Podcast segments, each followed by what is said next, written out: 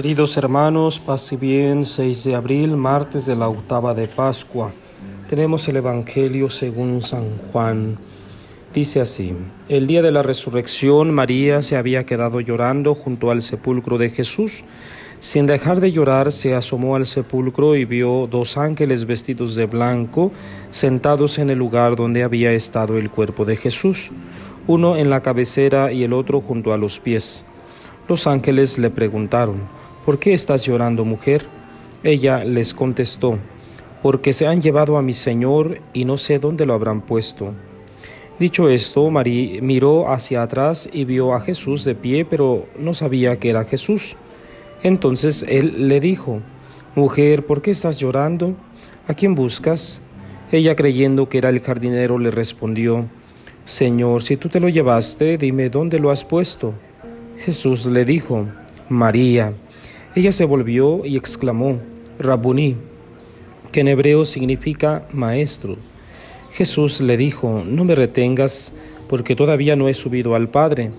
Ve a decir a mis hermanos, subo a mi Padre y su Padre, a mi Dios y su Dios.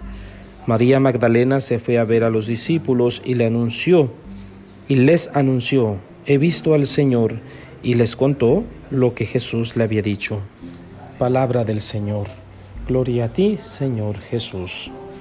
Queridos hermanos, hoy San Juan en este capítulo 20 eh, nos presenta el llanto de María, María Magdalena, eh, una mujer que le fue devuelta su dignidad, que el Señor le regaló el perdón, le regaló la misericordia y la invitó pues a vivir en paz. Entonces esta mujer desconsolada, por el gran amor que tiene a Jesús, está en el sepulcro. Y el llanto eh, no la deja estar tranquila, está llorando. Y dos preguntas hay. Primero de los ángeles, ¿por qué estás llorando mujer? Y después de parte de Jesús. Dice el texto que no lo reconoció o no lo reconocía aún. Entonces, eh, María está confundida, María está preocupada porque el cuerpo no está, se han llevado a mi Señor, dice, no sé dónde lo habrán puesto. Pues una angustia, una preocupación que invade el alma, invade el corazón, porque mm, el cuerpo del ser amado no se encuentra allí. Entonces, eh, lo interesante, la parte central de este texto, es que Jesús mismo la llama por su nombre. Y, y le pregunta, ¿verdad? ¿A quién buscas? ¿Por qué estás llorando?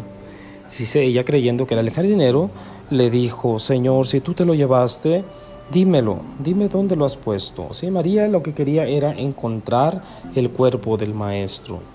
Entonces, muy interesante que Jesús la llama por su nombre, María. Eh, inmediatamente supo reconocer, seguramente porque Jesús era el único que quien lo había, le había llamado por su nombre y con amor. Eh, Jesús era la única persona que le había hecho sentir el verdadero y pleno amor. Todos los demás amores eran pasajeros, superfluos y vanos. Jesucristo le devuelve pues la dignidad a la mujer. María Magdalena representa a todas las mujeres y le, llama por su nombre. En otra ocasión Jesús habla del pastor que conoce a sus ovejas, del buen pastor y demás. Entonces en esta ocasión, en este texto evangélico, nos damos cuenta que Jesús es un buen pastor, el verdadero pastor, que conoce a sus ovejas y las llama por su nombre. Aquí el ejemplo pues le llama María. Entonces María Magdalena se eh, vuelve hacia atrás ¿sí? y le llama Rabuní, que quiere decir maestro. Eh, seguramente María se emocionó tanto y quiso abrazarlo y tocarlo, y Jesús le dice que no lo retenga, ¿verdad? Que no ha, subido, al Padre todavía. Entonces, eh, también la parte central de este texto es que Jesús dice, ve a decir a mis hermanos, ¿sí? Jesucristo eh, con esta frase ¿sí? con esta resurrección, porque recordemos que estamos contemplando a Jesús resucitado, ¿sí? Eh, comienza un nuevo modo de ser hermanos. Esta es una nueva manera de construir la sociedad.